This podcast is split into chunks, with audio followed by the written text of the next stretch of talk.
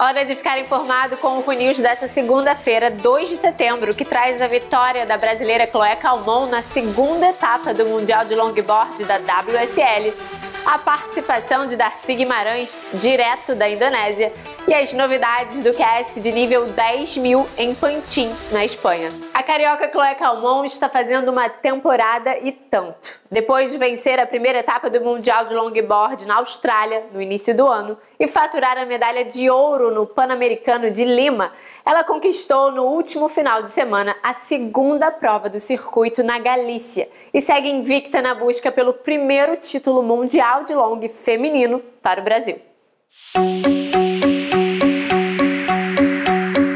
A praia de Pantin, em Galícia, na Espanha, está mais movimentada que normal por conta da realização de eventos de pranchinha e pranchão. Entre os dias 28 e 31 de agosto, a elite mundial do longboard roubou a cena na segunda etapa do circuito mundial que rolou no Pico. Em ondas que variaram entre meio a um metro com boa formação, a turma que mistura o surf clássico com o progressivo deu um show.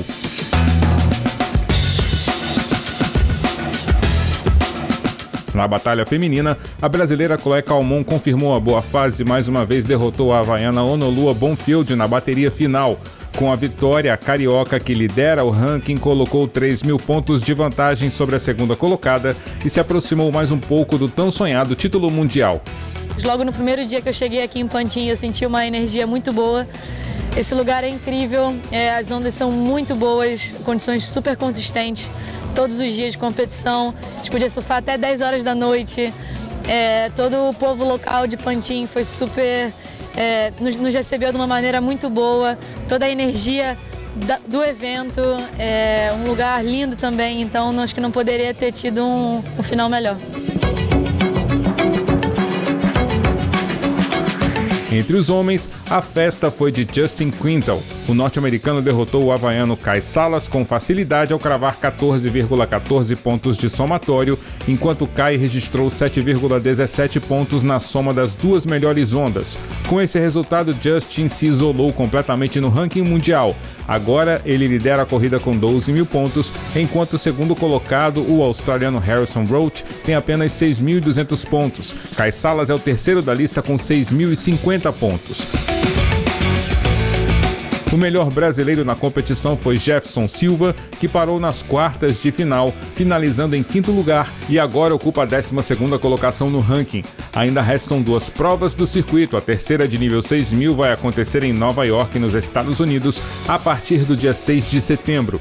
E a última, que terá 10 mil pontos em jogo, está programada para rolar entre os dias 1 e 7 de dezembro em Taiwan, na China.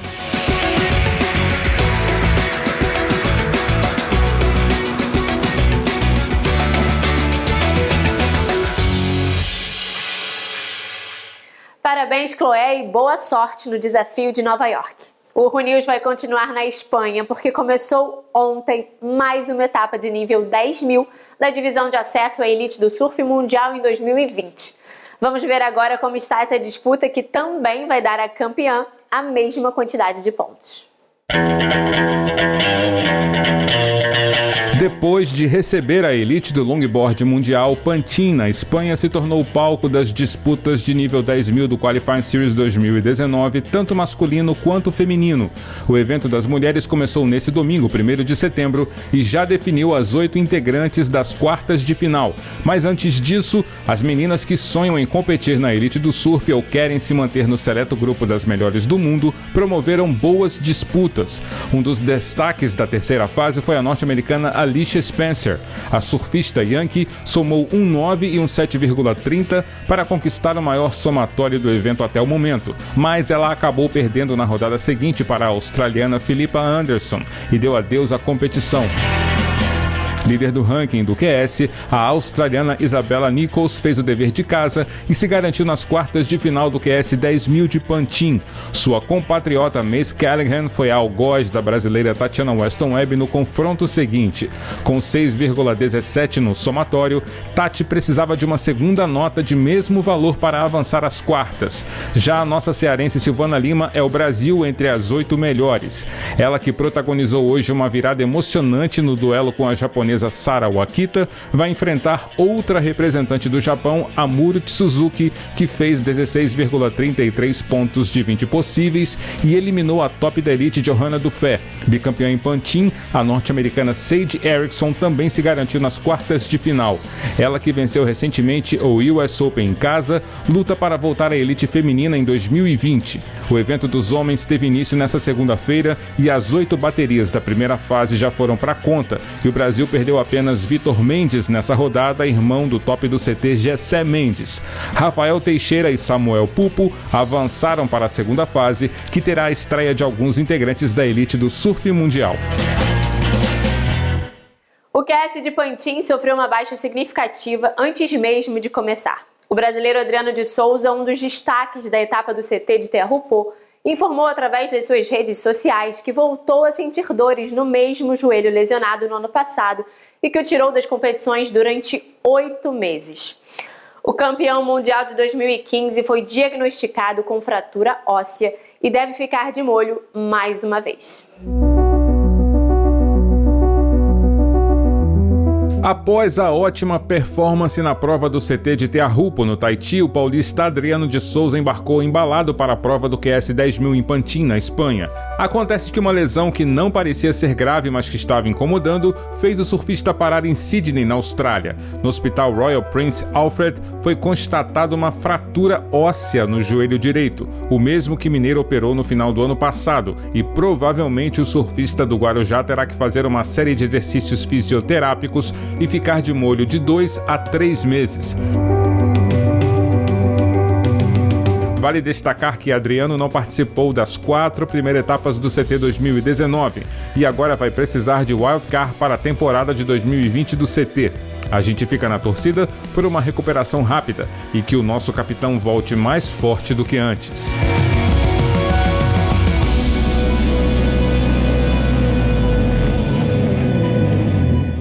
A segunda etapa do CB Surf Pro Tour 2019 terminou no último sábado em boas ondas na Prainha, em São Francisco do Sul, Santa Catarina. A catarinense Taina Hinkel e o paulista de Maresias Felipe Oliveira sagraram-se campeões, mas a ponta do ranking segue com a saquaremense Thaís de Almeida e o cearense Arthur Silva. Vale lembrar que a terceira e última etapa de 2019 acontece no fim do mês de novembro, no Rio de Janeiro. Agora o Runils desembarca em Bali, na Indonésia, onde Darcy Guimarães está a postos para nos contar as novidades do arquipélago. E aí, Darcy, o que, que você preparou para a gente hoje? Oi Monique, boa noite Brasil, Selamat Pagi Indonésia, segunda-feira, dia 2 de setembro de 2019. São precisamente 9 horas e 13 minutos aqui na Ilha de Bali. Pois é, chegou setembro, mas agosto passado vai deixar saudade. Memorável esse mês. As ondulações entraram consistentes em toda a costa da Indonésia e Bali proporcionou muito surf para a galera que estava aqui. Mesmo naqueles dias em que o céu estava fraquinho, uh, com ondas pequenas, sempre naquela horinha boa da maré, tinham ondas boas para a galera surfar. Hoje temos aqui de 4 a 6 pés de ondas, swell entrando a toda hora, vento terralzinho bem fraco e para essa semana parece que a coisa vai continuar. A partir de quarta-feira já entra um novo swell, um pulso forte com bastante energia e a expectativa é grande de que rolem altas ondas por aqui. O mês de agosto estava bom para cachorro, é isso aí. Até os dogs estavam aproveitando o swell.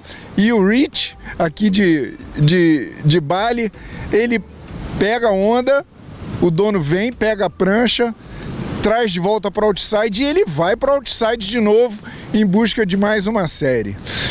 É isso aí. Darcy, da Ilha de Bali, para o News. Os Jogos de Inverno em 2019 já deram o pontapé inicial em Cardrona, na Nova Zelândia. Unindo variedades de manobras com dificuldade e altitude, os primeiros campeões saíram da categoria Free Ski Half Pipe e ainda fizeram dobradinha chinesa nos pódios masculino e feminino. E a neve da Nova Zelândia já consagrou os campeões no último dia 28 do Winter Games na modalidade Freeski Halfpipe. A final do FIS Australia New Zealand Cup Freeski em Cardrona foi vitoriosa para os atletas chineses Mao Bingleng e Gu Alien.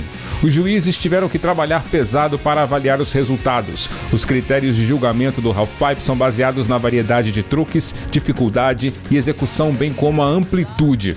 Na competição masculina, o americano Jackson Holter liderou as duas primeiras rodadas, ficou na briga junto com seu compatriota Cassidy Jarrow, mas o chinês mandou bem na estratégia e alcançou a primeira colocação. So nice place and uh, I, I've been there several years and uh, uh, the snow, the view and the weather and especially the pipe uh, is excellent. Uh, I'm glad I, I achieved a, a good result here.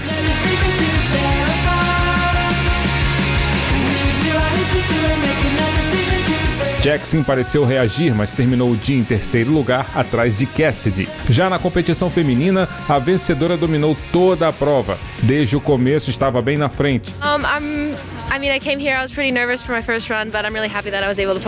A segunda colocada, a russa Valeria Deminova, estava indo bem, chegando perto, porém não conseguiu alcançar a chinesa por conta da sua dificuldade e amplitude técnica. Já Etkin fez bons truques que lhe garantiram o terceiro lugar do pódio.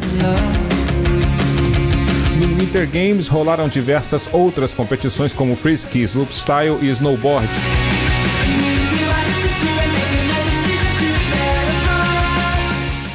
Fique ligado no RU, que vamos atualizar também os resultados das outras disputas. Hora de traçar o mapa das ondas para essa terça-feira em todo o Brasil. Começando pela região sul, a gente destaca as condições de Torres, no Rio Grande do Sul, que terão ondas com mais de um metro influenciadas por ventos de leste. Subindo no mapa, uma ondulação de sudeste fica em torno de um metro, tanto em Ubatuba, São Paulo, quanto no Rio de Janeiro, e ambas terão ventos de leste nessa terça-feira. Para terminar, vamos até Natal, no Rio Grande do Norte, onde uma ondulação de leste terá um metro de tamanho e ventos também de leste. Nosso tempo chegou ao fim. Obrigada pela companhia e a gente volta a se encontrar nessa terça-feira a partir das 6 horas da tarde.